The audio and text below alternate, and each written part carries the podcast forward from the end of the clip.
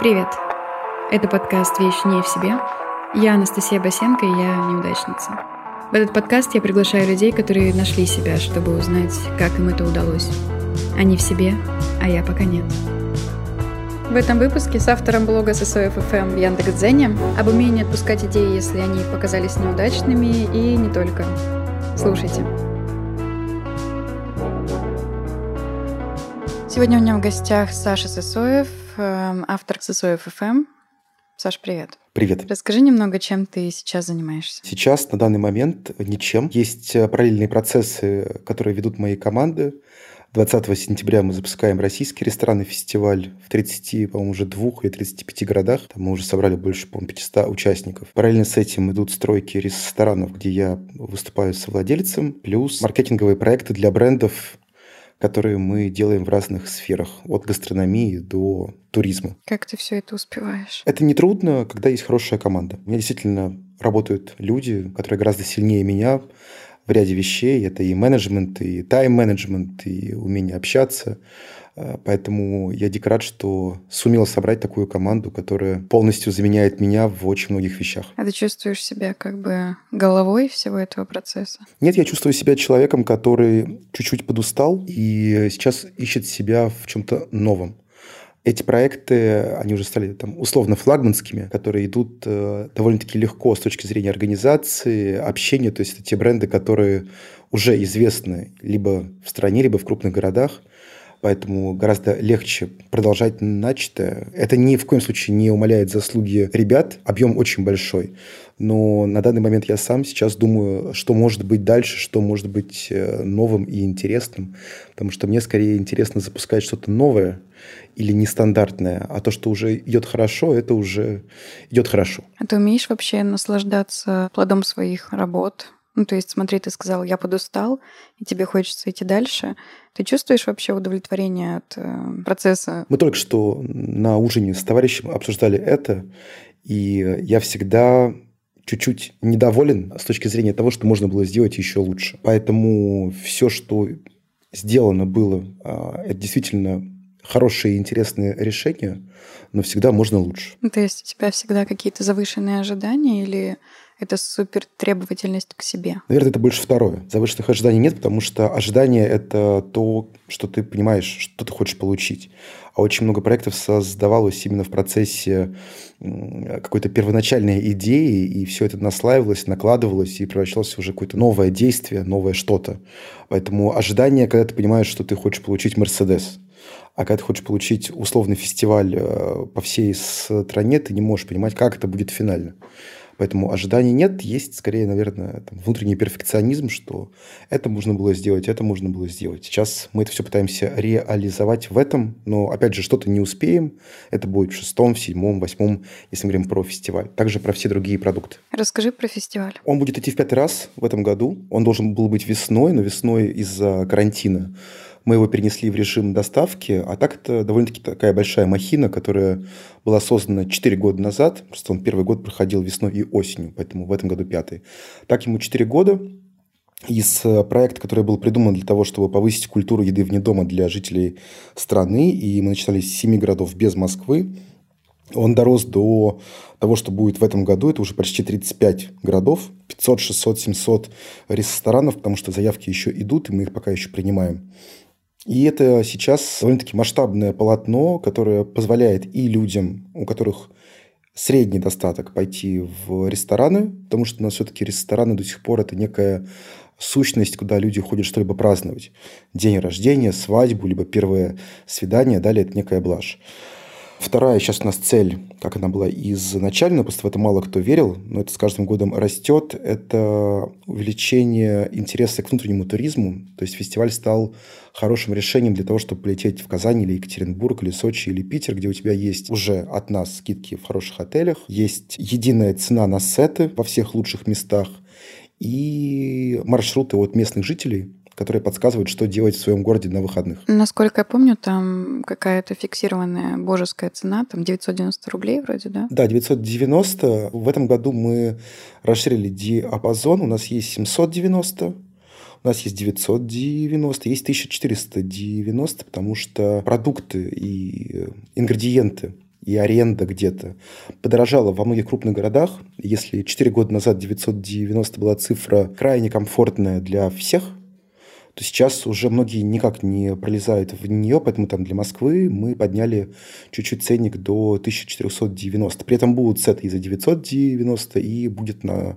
фудкортах 790. Это тоже новый игрок на фестивале, потому что до этого мы на фудкортах не делали. Насколько я помню, там даже много лосося участвовал, один из моих любимых покешных. Ты, кстати, писал, по-моему, про это недавно. Да, они участвовали, по-моему, в доставке весной. Осенью, я думаю, что мы сделаем с ними сет снова, потому что я стал совладельцем многолосося, mm. поэтому я думаю, что мы сделаем сет обязательно и в многолососе, поэтому обязательно порадуем тебя. Спасибо. Мне будет приятно. Слушай, а как вообще идея ресторанного фестиваля пришла? Идея была сделать просто проект, который бы повысил культуру еды вне дома. То есть она была изначально такой, и она хорошо билась с стратегией компании, где я работал. Но в итоге Эту идею я стал развивать сам. Также мне очень хотелось, чтобы многие начали путешествовать по России, потому что я сам мотался довольно-таки много и в Казани, и в Екатеринбург, и в Новосибирск, и в другие города. Я понимал, что очень мало моих друзей там были, то есть практически никто не был.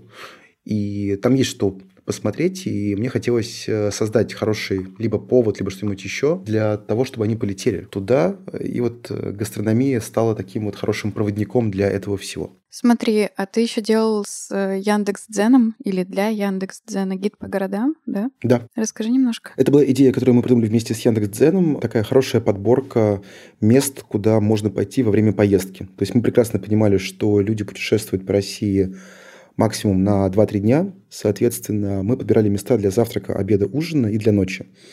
В каждом разделе по времени суток было 2-3 места, то есть, опять же, на 2-3 дня, то есть 2-3 места в самый раз. Мы описали, по-моему, 6 или 8 городов, крупных и интересных, и запустили. По регионам они наклеили очень красивые наклейки с QR-кодом на эти гиды, и э, до сих пор, прошло уже, по-моему, полтора или два года, наверное, с выхода этого проекта. До сих пор меня отмечают в сторис. Спасибо большое за рекомендацию. Все супер. Либо люди, которые знают меня, там либо слышали обо мне, они видят наклейку на двери, понимают, что гид такой есть, сканируют QR-код и проваливаются уже в готовую подборку. Подборка уже немножко устарела, нужно будет делать апдейт. Я сейчас буду запускать гид под названием Great List. Там как будут сейчас лучшие места в Москве, сейчас на двух, потом на четырех языках, а потом мы это будем все масштабировать и по России, и по Европе. Э, да, это будет правильный, хороший гид который позволит и местным, и туристам локальным, и когда откроют границы, и иностранным туристам, что там будет английский, китайский, испанский, возможно, французские языки, ориентироваться в Москве, потому что я очень часто видел ситуации, когда около каких-то очень приятных мест стоят туристы с э, картой, либо с гуглом, и пытаются понять, куда им пойти. Я очень часто подхожу, когда вижу, что люди замешкались, и часто очень эти иностранцы говорили, что мы типа ищем место, где поесть, пообедать, либо поужинать, но не понимаем, что около нас. Вот это место, оно хорошее, сейчас ищем отзывы, читаем отзывы. Я понимаю, что нужен ресурс, которому могли бы доверять, и э, вот я хочу сделать такой ресурс, я думаю, что он должен пойти довольно-таки хорошо. Ну, мне кажется, сейчас можно в каком-то TripAdvisor смотреть это все. Первое, что ты делаешь, когда ищешь. А мне кажется, какое-то авторитетное мнение типа твоего было бы очень удачным решением, но оно и есть. Ну, опять же, оно авторитетное для тех, кто знает меня либо мои продукты. Тут просто важно обеспечить точку входа для тех, кто меня не знает, потому что любая популярность человека, который делает гиды, она основывается на первом месте, в которое ты попал по рекомендации этого гида. Соответственно, если человек увидел мою наклейку, там, либо что-нибудь еще, он зашел, ему понравилось, он будет доверять и дальше. Если с первого места была ошибка, человеку не зашла еда, атмосфера, сервис, дизайн тот же самый, то он уже наклейку считывать не будет. С гидом то же самое, поэтому что бренд Great List не знает никто, даже я его пока еще с трудом выговариваю. Но когда они появятся, как некие маркеры на дверях, самое важное, чтобы те места, которые в нем будут с самого начала, были действительно хорошими и правильными, и рекомендации по тому, что делать в этих местах, что есть, они бились с пользователями, то будет все хорошо. Если будут ошибки, то мы будем терять будущих клиентов. Я тут залипла на твой блог в Яндекс.Дзене, посмотрела, какую водку выбирать, как ее правильно пить. Это первый пост был, который мне понравился. Еще мне понравился пост про фисташковый хумус из белок, потому что я его пробовала. Ну, вряд ли я, конечно, буду его сама готовить, но мне кажется, кому-то это будет интересно потому что я вообще не готовлю. Это, наверное, было популярно в карантин, потому что люди скучали по любимым местам, и ты давал им такую возможность. Да, потому что у меня дзен изначально всегда был про то, куда пойти, а на карантине мы решили сделать новый проект под названием «Дома FM». Это про все развлечения дома. То есть это отдельный телеграм-канал, который ведет на Дзен. У меня Дзен стал местом, куда собираются самые интересные материалы для телеграм-каналов. И идея с рецептами очень хорошо зашла. У нас там было количество дочитываний 80 тысяч, 90 тысяч, 60 тысяч. Это очень большая цифра как для меня, так, в принципе, и для Дзена даже, потому что, чтобы 80 тысяч дочитал, это, конечно, нужно постараться. Это как сделать правильные котлеты и прочее. То есть мы встали на какой-то период э, идеальным инструментом для домохозяек, которые хотели повторить блюда из любимых мест. Сейчас уже там есть и рецепты, и дайджесты, что открылось, куда пойти и прочее. Поэтому он возвращается в старое русло, но уже с хитами того, что пошло хорошо за последние там, 5-6 месяцев. Как у тебя вообще с блогом возникла идея, как это все пошло? Ну, это было просто сбор информации, которые могут быть интересны мне и моим друзьям кто открывается, кто приезжает, что закрывается, какое блюдо взять и прочее. То есть это были очень короткие рекомендации, либо инсайды про индустрию. Потом количество людей стало расти. Вот я думаю, что сегодня-завтра мы перейдем в цене черту в 20 тысяч подписчиков. Это люди, которые просто интересуются ресторанами, туризмом, лайфстайлом, потому что я стал разбавлять все это уже и какими-то поездками и прочее. Потому что те же самые отели – это такая же важная вещь, как и рестораны, где жить в поездках, э, куда пойти и прочее. То есть у меня довольно-таки понятная аудитория. Это люди, у которых достаток выше среднего и которые активно путешествуют. Путешествовали до карантина. Сейчас все ждут открытия, поэтому вся эта информация довольно-таки неплохо заходит. Я знаю нескольких людей, которые стали читать Яндекс.Дзен чисто для твоего блога. Это приятно. Я этого не знал. Это, это заготовленная фраза для того, чтобы сделать интервью более теплым и красивым. Спасибо. Нет, это правда, искренняя и честная правда. Я думаю, они этот подкаст слушать будут и скажут, ой, как приятно, что ты нас упомянула, правда, без имени. Вот. Давай с именами так будет интереснее. Это Саша и Катя. Саша и Катя, спасибо вам большое, что читаете. Как тебе э, удалось набрать такую большую аудиторию там? Не знаю, это хороший вопрос, это органика. Э, я не ставил посты на дополнительное промо практически, э, потому что там же можно получать до просмотры, рекламные просмотры, если тебя по карме там больше, по-моему, 60 или 70. Это их внутренняя система оценки, которая базируется на алгоритмах. Э, просто есть другие источники, которые вели на меня. У Дзена очень интересная выдача в блоках на других сайтах. Видимо, люди, которые заходили, читали и подписывали, чтобы не пропустить. Я только так, наверное, могу объяснить рост. Ну, 20 тысяч – это не так много на самом деле, но это уже и немало. Поэтому я этой цифрой в целом доволен. Я сейчас там 19 920 что-то типа такого. Да, я видела. Я думаю, что можно будет поздравлять тебя на днях. Да. Пока готовилась к тебе, прочитала еще текст «Столик на одного». Это, по-моему, прям вот на днях написанный. А, вчера вышло, да. Да. И мне прям так откликнулось, потому что я вот довольно часто ем одна, и да, мне бывает некомфортно, мне в целом кажется, что все вокруг э, смотрят в этот момент. И когда я это прочитала, там даже есть советы и лайфхаки, я оставлю ссылку в описании, если кто-то боится есть один, вам поможет. Вот, спасибо тебе.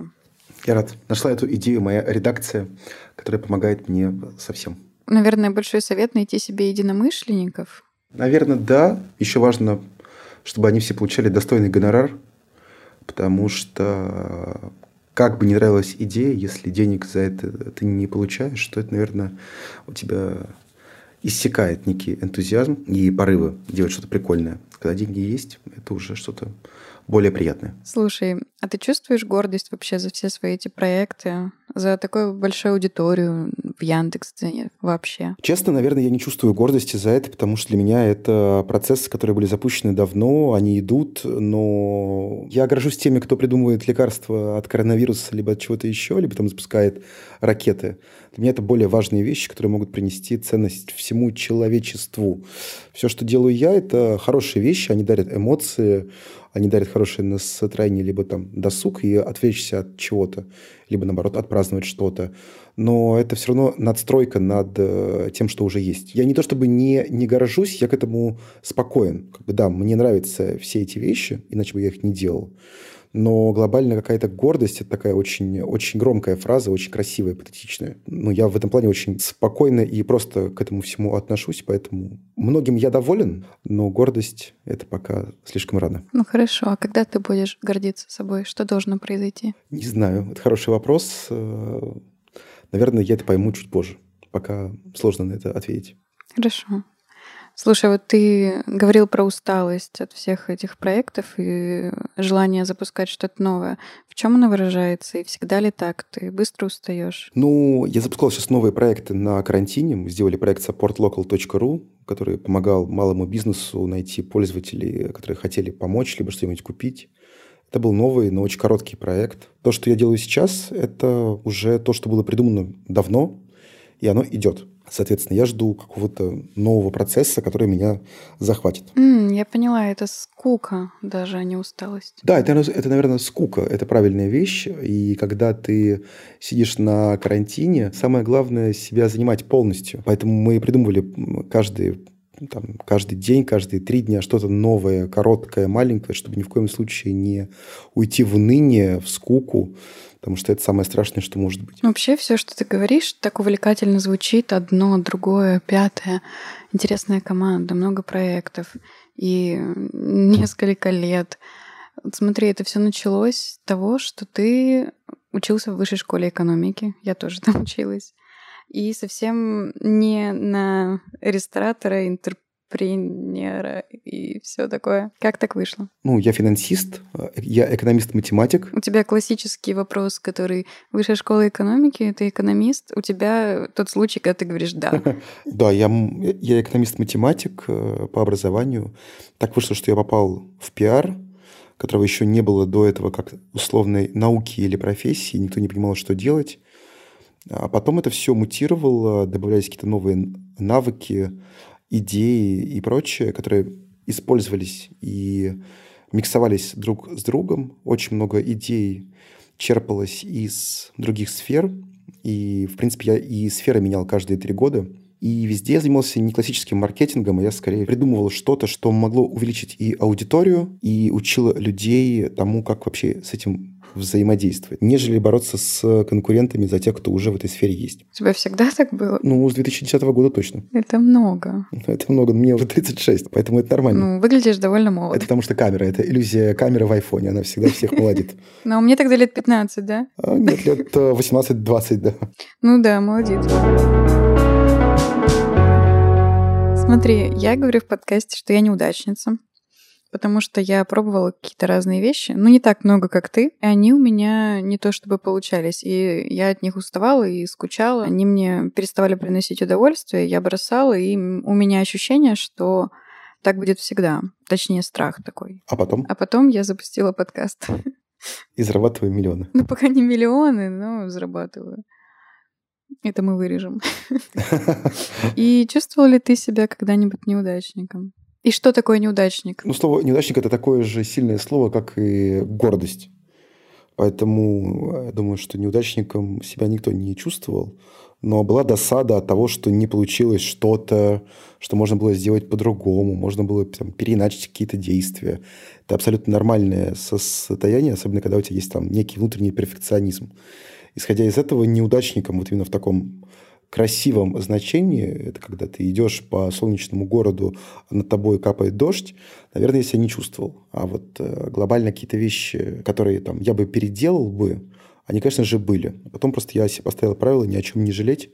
И раз вышло так, значит, так вышло. Поэтому это нормально. Это хорошая позиция, конечно. А смысл жалеть? Ты уже ничего не исправишь. Ну, да. А вот у тебя не получается так, что ты винишь себя за провалы? Нет, я, я могу позлиться на себя один час, полтора часа. Ну, у меня просто очень простое правило, что если утром меня эта ситуация беспокоит после сна, да, я уже начинаю как-то ей заниматься. Ну, то есть я пытаюсь тогда что-то сделать так, чтобы было либо по-моему, либо так, как я хочу. Но обычно по утрам я просыпаюсь и понимаю, что это такие мелочи, про которые даже нет смысла вспоминать. Ты же не всегда был в такой степени осознанности и хорошего отношения к жизни. А до этого я был разгильдяем. Да? Расскажи. Я забывал про обещания, про встречи, про какие-то проекты. Люди говорили, Саша, а у нас же там должно было быть. Я говорю, ой, я забыл. Говорят, ну как же так? Говорят, ну, слушайте, ну бывает, что я могу сделать. Угу. Но это было мне там 22-23 года, поэтому тут из одной крайности в другую крайность. А как ты перестал? Я понял, что в какой-то момент нужно просто понять, что я хочу. То есть я могу быть и таким, и дальше идти по своей дорожке, и что-то получается, что-то нет, но как бы идти абсолютно наплевав на все. Ну, не на людей, а на задачи. А есть вариант два – собраться и что-то начать делать хотя бы, хотя бы более-менее четко. А потом, когда ты понимаешь, какие у тебя есть сильные стороны, я понимаю, что я абсолютно не операционщик, я не хорошо курирую все процессы. Я просто понял, что нужно брать людей, которые четкие, которые будут за тебя это все делать, потому что я могу придумать, договориться, объяснить и запустить, а дальше ты должен курировать, потому что у меня с кураторством все очень плохо. Я, ну, я действительно очень ленивый в хорошем смысле этого слова. И я очень быстро устаю от однообразных действий. Это не хорошо и не плохо. Это просто некая данность, и лучше в себе ее признать и сказать, что вот ну, так уже вышло. искать э, доверенных людей, которым нравится этот процесс, которые получают от него удовольствие, и нравится быть причастными к тому, что мы вместе делаем. Вот и все. Ты часто говоришь о том, что вокруг тебя есть какие-то люди, которые помогают тебе. Наверное... Я это... их э, не выдумал, они сильно есть. Да, я иногда думаю, что я выдумала. Я все-таки неудачница. Я к терапевту хожу, решаю эту ситуацию с людьми. Выдуманными и нет. Мой подкаст вообще про то, как э, люди, которые чувствуют себя, может быть, тоже неудачниками или как-то фрустрированно, они пытаются найти в себе что-то, чтобы начать что-то делать или как-то понять, что им и так хорошо, или какую-то другую парадигму выбрать для себя. Вот ты говоришь, что ты взял и начал, потом понял так, а потом осознал и понял так. То есть ты какой-то аналитик по своему свойству и все время проверяешь на прочность свои собственные действия, может быть? Ну, я экономист-математик, поэтому, конечно же, я аналитик. Поэтому у меня с логикой все, слава богу, хорошо. Я примерно понимаю, что каждое действие может принести. И когда эмоции берут вверх, включается математик, который расписывает шахматную партию хотя бы на 3-4 хода вперед с пониманием того, что даст тебе каждый ход. Ну, банально, если говорить. Поэтому очень часто правильное решение, особенно которое под эмоциями, и кажется, что его нужно делать прямо здесь и сейчас, э, я всегда себя останавливаю и прошу подумать еще хотя бы до утра, если это какое-то важное, резкое или там какое-то сильное решение. А если это мелочь, то делай и делай. Получится супер, не получится, ну, бывает. Это тоже нормально. У меня много чего не получается. Поэтому я сейчас для твоего подкаста отличный герой, у меня много чего и не получилось, это тоже хорошо. Мне интересно, что у тебя не получилось. Поделись. Ну, я запускал проект э, календарь.moscow. Это хороший планер того, что можно делать в Москве а, каждый день. Он сделан в виде календаря, и ты можешь выбрать события, которые выбираем мы, и добавить себе его в календарь. Проект вышел хороший, но я думал, что там будет типа 15-20 тысяч в день, а там было 2-3 тысячи в день. Соответственно, я его заморозил и разморозил сейчас под карантин. Мы вместе с Мартини сделали из него дайджест онлайн-событий в одном месте, чтобы можно было найти. Но вот первый год, то, что был после запуска, то он как бы приносил мне не так много удовольствия, потому что я понимал, что он удобный, прикольный, но что-то не было какой-то химии, чтобы он вот стал главным проектом для тех, кто интересуется досугом. Угу. Ну, это как бы, опять же, вот тут э, как раз ожидания. Я ожидал, что это будет номер один, а это стало там номер 27. Это, с одной стороны, неплохо, но я его делал не для этого. Ну, кстати, ты сказал, что он не стрельнул в том ожидании, в котором ты хотел, но ты не бросил его с концами, а возродил немного в другом ключе. Ну да, он просто был месяцев 7-8 в замороженном виде без событий, то есть он просто висел и висел. Потом мы его реанимировали, когда это ну, было нужно. Ну да, как раз про то, что это можно использовать как универсальный совет. То есть не пошло ничего страшного, отодвиньте, и можно потом вернуться и проверить, может быть, сработает. Конечно, потому что у меня очень много среди знакомых товарищей, которые запускали проекты, которые были сделаны раньше своего времени. И э, они их придумывали, запускали, они не шли, а потом спустя там, 5-7 лет они понимали, что вот все, сейчас то самое время, чтобы начать. И было прикольно. У тебя все так идеально почему-то, как будто бы даже в неудачах. Ну, просто к этому относиться нужно именно так. Если ты относишься к этому как к провалу, когда ты говоришь, все, ребят, я делаю проект всей своей жизни, и ты всем рассказал, что уже делаешь проект всей э, своей жизни, уже сказал своим родителям, мам, пап, скоро у нас будет квартира в Каннах, ну, условно, да, а в процессе ты понял, что проект не нужен, а ты уже всем рассказал, ты уже себе представил жизнь, когда ты этот проект продашь за сотни миллионов долларов, ты понимаешь, что уже обратного пути как бы нет, и ты боишься признаться, что, ребят, а моя гипотеза была, оказывается, неправильной. Вот нужно не бояться говорить, что я ошибся, там, я был неправ, идея говно. Я ее придумал, но я понимаю, что все-таки, наверное, она не нужна. И тогда ты быстрее можешь отказаться на ранней стадии. Очень много я видел случаев, когда люди реально уже жили в иллюзии созданного продукта и успеха, понимая, что им еще до него идти очень долго, и отказаться они уже не могли, потому что мешали амбиции сказать, что у меня не получилось. Я просто сейчас сижу, вспоминаю всех тех людей, которые из моих знакомых тоже загорались какими-то вот такими проектами. Кстати, стартаперы. Большое разочарование их ждало зачастую.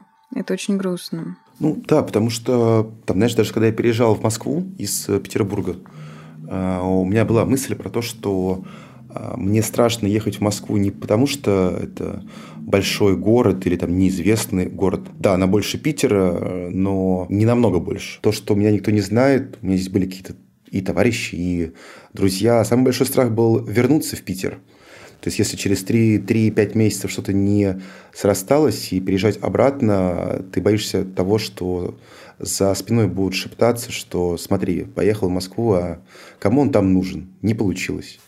И это тогда немножечко беспокоило. Сейчас я к этому отношусь совершенно иначе. Сейчас ты нормально бы отреагировал на людские комментарии или на то, что у тебя не получилось? К тому, что у меня не получилось, на людские комментарии, потому что Комментариев я про себя знаю довольно-таки много. Э, сейчас там, их стало больше за последние полгода-год. Это абсолютно нормальная человеческая сущность, поэтому к этому нужно относиться философски. То есть тебя не задевают они обычно? Ну, а как, как могут задевать э, злые или там завистливые фразы? Я прекрасно понимаю, почему они родились, почему их говорят, почему обсуждают. Это, слава богу, очень мало людей, даже если взять в процентном соотношении от тех людей, кого я знаю, это минимальный процент, там, может быть, 0,5%. 0,3%. В рамках Москвы это вообще погрешность. Но я понимаю, что такие люди есть. Мне все очень быстро передают а, все, что говорят. И даже уже перестали говорить, потому что смысла нет, ну, говорить. Это абсолютно нормальный процесс. Можно просто не слушать. Как у обезьянок. Я ничего не слышу, ничего не вижу, ничего не говорю. Абсолютно верно. Как у обезьянок. Да, я хотела сказать, что видишь, мне все интересно вот именно с тех э, позиций, где у меня больше всего болит, поэтому... Нет, абсолютно нормальный процесс. Не переживай за это. Это, это хорошо, это правильно, когда ты мечешься. Потому что потом ты либо успокаиваешься, либо, либо нет. Скорее всего, успокаиваешься. Раз ты уже нашла какое-то дело в виде э, подкаста, то это уже некий выход того, что ты можешь делать. Потом у тебя будет намного сот тысяч подписчиков и э, прослушиваний. И тебе уже будет э, гораздо проще идентифицировать себя в пространстве, потому что очень многие же переживают из-за того, что они не понимают, кто они. То есть, они говорят, вроде бы я и маркетолог, но плохой. То есть, получается, я никто, да, наверное. То есть, нет идентификации за проектом, брендом, э, названием, действиями. Как только появляется что-то, что может идентифицировать тебя для тех, с кем тебя знакомят, Э, тем проще всем. Ну, это правда так. То есть, когда у меня появилось хотя бы слово, которым можно себя называть э, спокойно и идентифицировать, опять же, себя с ним, мне стало чуть полегче. мне кажется, что, что с точки зрения и кармы, и энергетики это плохое слово. Ну, потому что вообще нельзя, нельзя говорить слово неудача, трудность, проблема. Э, нет, как раз я заменяю слово проблема на либо трудность, либо там на ситуацию. Ну, потому что ты проецируешь себя. То есть ты можешь говорить, что ты человек, который ищет себя, человек, который сделал много ошибок, чтобы научиться чему-то, но, но не неудачник, это неправильно. Возможно, возможно, ты прав. Я просто выбрала такое слово изначально, знаешь. Не, оно... оно очень красиво, оно очень такое кликбейтное. Да, то есть, типа, ух ты, посмотрим, может быть, у меня не так все плохо, как кажется. И люди, которые э, действительно у них все не супер, слушают тебя, который на самом деле сидит в комфортной студии с микрофоном э, и слушает твоих героев, и они понимают, что у них все реально херово, и зря они кликнули на этот подкаст. Поэтому ты тоже разрушаешь судьбы. Спасибо тебе. Буду знать.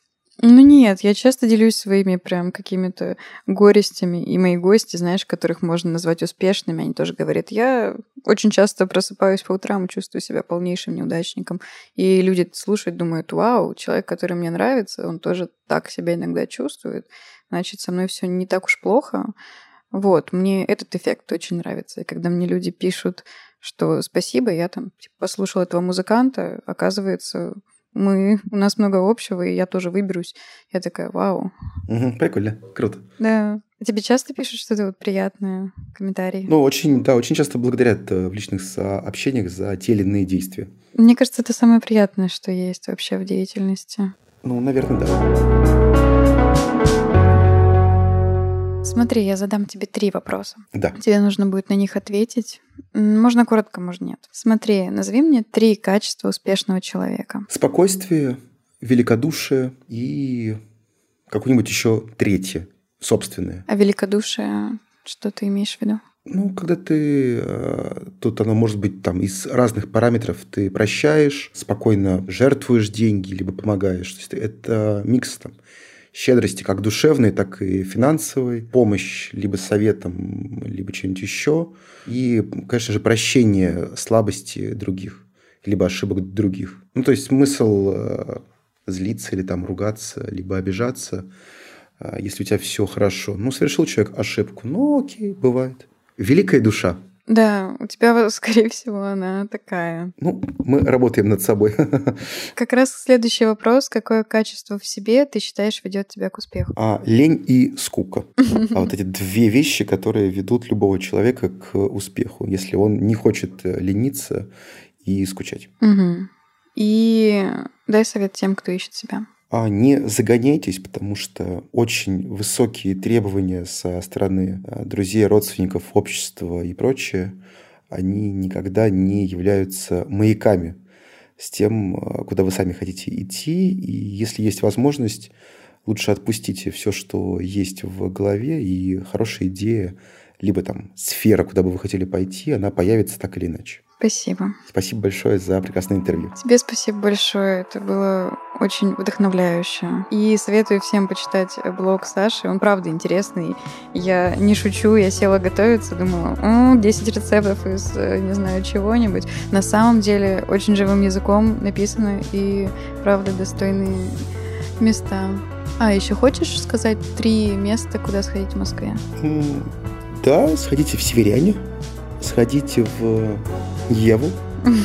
Я поняла. Да, да. И сходить, например, еще в Влаки. Влаки из Акая. Хорошо, сходим. Да, ну и все эти места будут доступны в Российском ресторанном фестивале с 20 сентября. Супер. Ссылки в описании. Спасибо большое. Тебе спасибо. Хорошего вечера и выходных. В описании выпуска вы найдете ссылку на блог Саши Сысоева в Яндекс.Дзене, на мой инстаграм и на инстаграм звукорежиссера и композитора. До встречи!